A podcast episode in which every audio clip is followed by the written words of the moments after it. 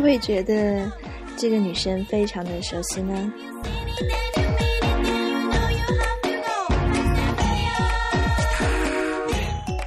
是的，这是来自于《速度与激情之东京漂移》中一首让人非常印象深刻的插曲。那这也是我认为在跑步的时候可以一边听一边会很嗨的背景音乐。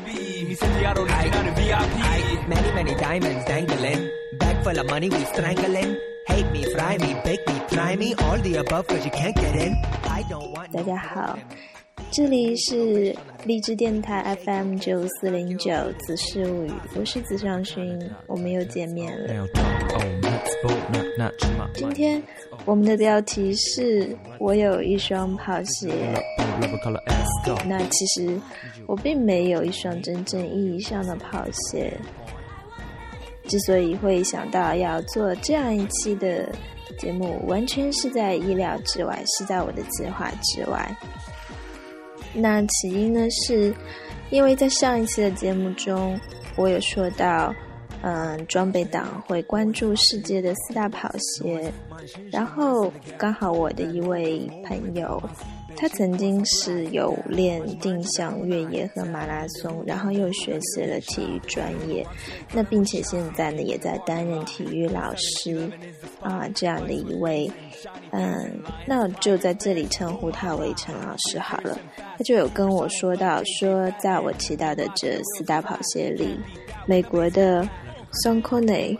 New Balance、Books 和日本的 Asics，在这四个品牌当中呢，他最认可的还是日本的 Asics。那因为这个话题，我就有跟他聊啊，说为什么会觉得这个品牌的鞋会比较好呢？然后我也会很好奇，说，哎，像他们这样搞体育的人，他们是怎么样去为自己选择一双？嗯，合适的跑鞋呢？那没有想到，就是这么小小的一个问题，它就会有很多的内容。那陈老师就告诉我说，其实内容还蛮丰富，信息量会很大的。所以我们就有见面，然后一起来聊，然后我就带了我的笔记本，然后去做记录。那陈老师也就成为了我的智囊团当中首位接受到选题访问的嘉宾。其实，在上一期的节目《跑步经济学》中，很可能呢，我用调侃的语气会让很多的跑步的朋友觉得不高兴，说是不是有一些嘲讽啊，或者说是有一些别有用意的一些意思在里面呢？其实真的没有。其实真的没有说是在讽刺或者说嘲笑装备党，嗯，而是说重点是在描述一种消费者心理和消费行为，它所带来的一种经济模式的体现。那因为的确在运动当中，合适的装备是非常重要的，而我想对于跑步来说的话，最关键的还是应该是脚上的这一双跑鞋了。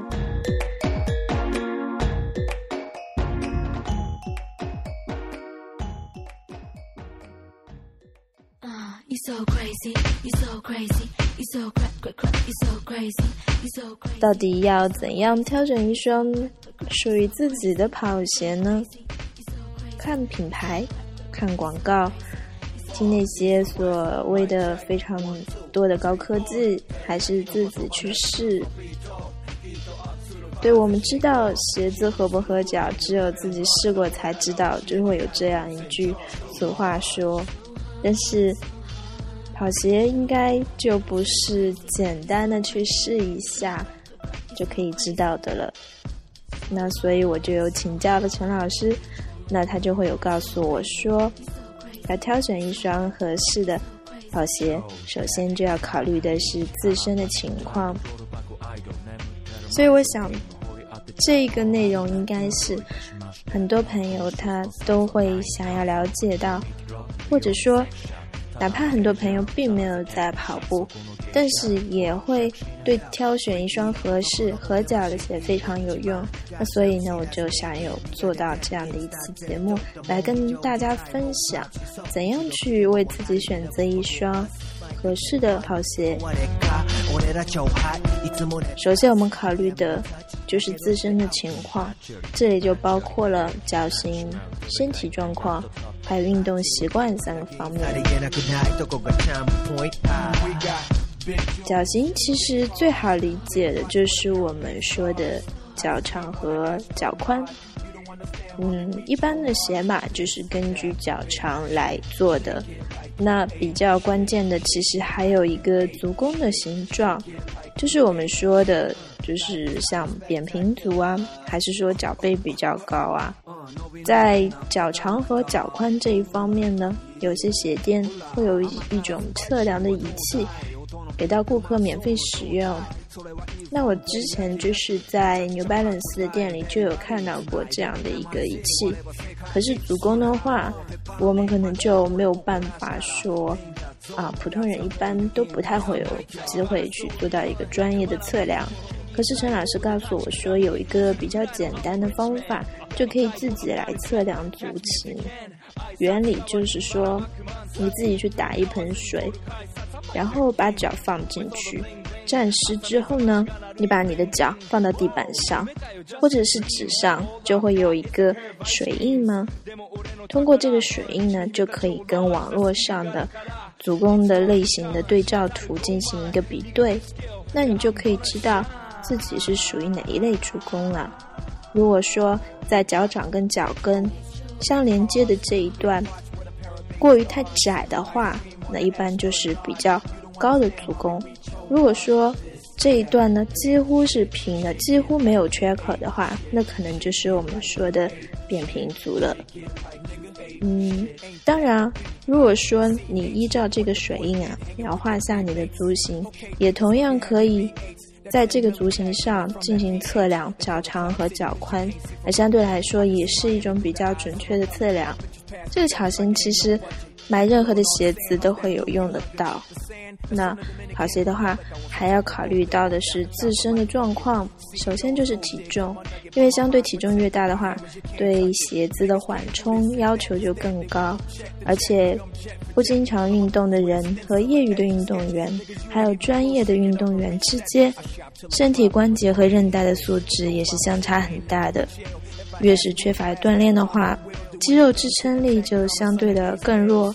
而韧带和关节就需要更加强大的保护。那除此之外，每个人的运动习惯不同，落脚的脚型就千差万别，有内八字和外八字，也有内翻和外翻。那也就是说，你落脚的前后，还有你着力点，都会有相差。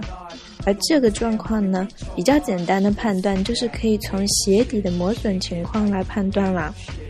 大多数的人来说，鞋内侧的磨损就会严重一些，而相应的就需要在购买的时候考虑到内侧的支撑更好的款型。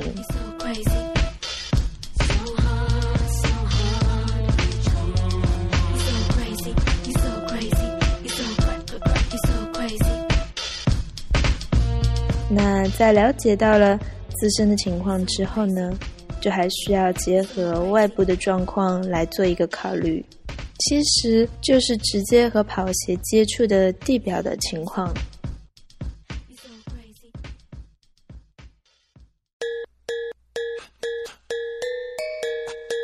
陈老师有给我做到介绍说，我们大致可以把跑步的地形分成三种。地表的情况，那要求比较高的呢，就是水泥地、公路这样的硬路的地形。这一类的地形因为比较硬嘛，它本身的地没有一个缓冲的一个作用在，所以就需要强调缓冲和减震来保护关节。那通常呢，就会建议去选购，嗯，采用一些软泡沫啊，或者是一些刻字性的塑片，来增强鞋底的一个缓冲力，这样的专业的跑鞋。那塑胶地呢？因为它本身是比较软的，而且弹性也比较好，所以对跑鞋的要求相对是最低的。你可以穿的裸足鞋，或者是其他的像板鞋啊之类的休闲鞋进行跑步，那这个的话问题也不是很大。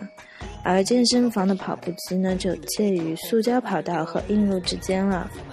除此之外，还有一种就是越野的路线，在野外各种山石、植物等等复杂的情况下呢，越野的跑鞋就需要包裹性和支撑性更强，来对应不平整的路面。那甚至还需要考虑到防刺穿这样的需求。其实，对于大多数人在选择跑鞋的时候呢，简单来说，只要考虑到减震和缓冲就好了，并不是所谓专业的跑鞋就是最好的选择，而恰恰相反，专业跑鞋对运动员的身体要求非常严格。我们可以留意到，在专业的马拉松比赛中，运动员的跑鞋鞋底都是非常单薄的，并没有看起来很厚重的包裹。而这是因为专业的运动员已经将身体的各个关节、肌肉还有韧带锻炼到了极致，支撑和承受的能力让他们可以无视鞋子的辅助功能，而专注于尽量削减不需要的重量，越轻便越好。但是作为普通人或者业余的选手，如果在身体素质还没有达到标准的情况下，贸贸然去选择专业的跑鞋，那只会对自身造成伤害。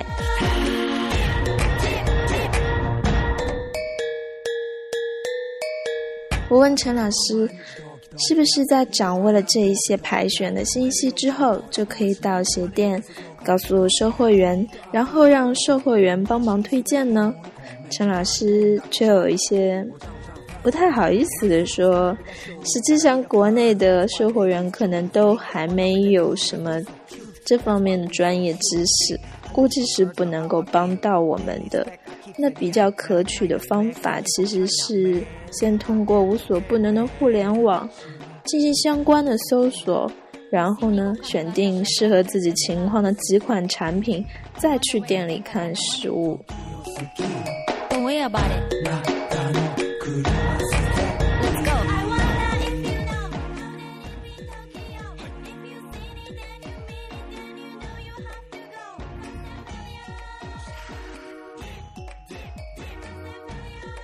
通常呢，品牌的运动鞋它都会有分类，例如 New Balance，它的鞋都会用数字来表示款式。那一般情况下，开头的数字越大，就会说明鞋的科技含量会越高。但其实，鞋的货号在数字之前还有若干位的英文字母，第一位呢是用 M 或者 W。代表男和女这样的性别，在后面还会有 T 呢，就表示越野；R 就表示跑鞋；W 表示健步鞋，而 CT 呢，表示的就是一般的街头板鞋。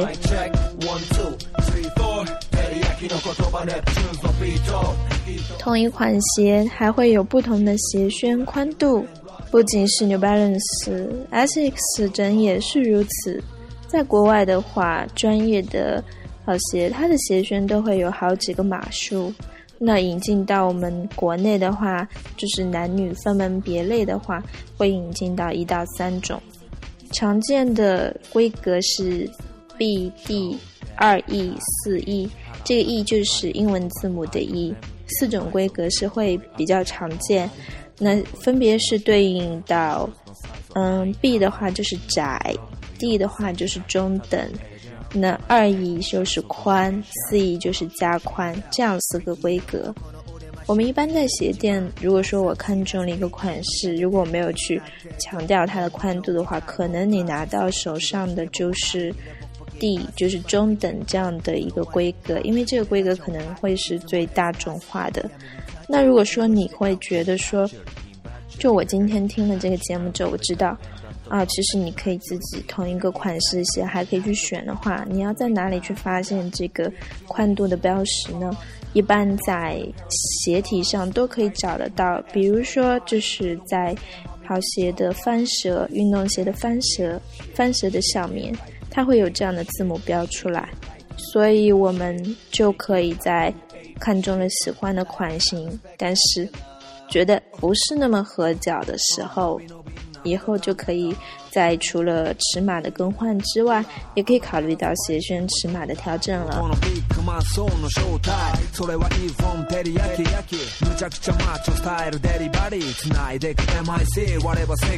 最后呢，陈老师告诉我的是，所有的数据排查都考虑到的情况下，决策的最好方式还是试穿。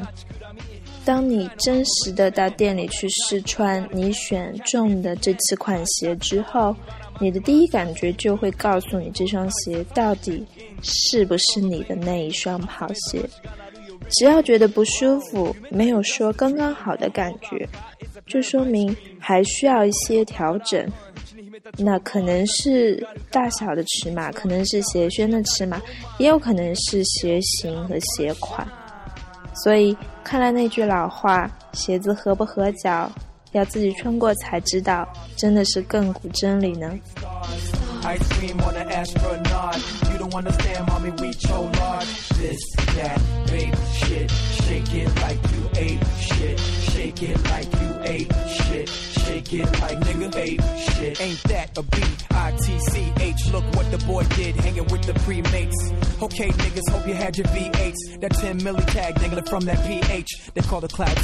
好了，今天我们聊跑鞋的选择就说到这里了。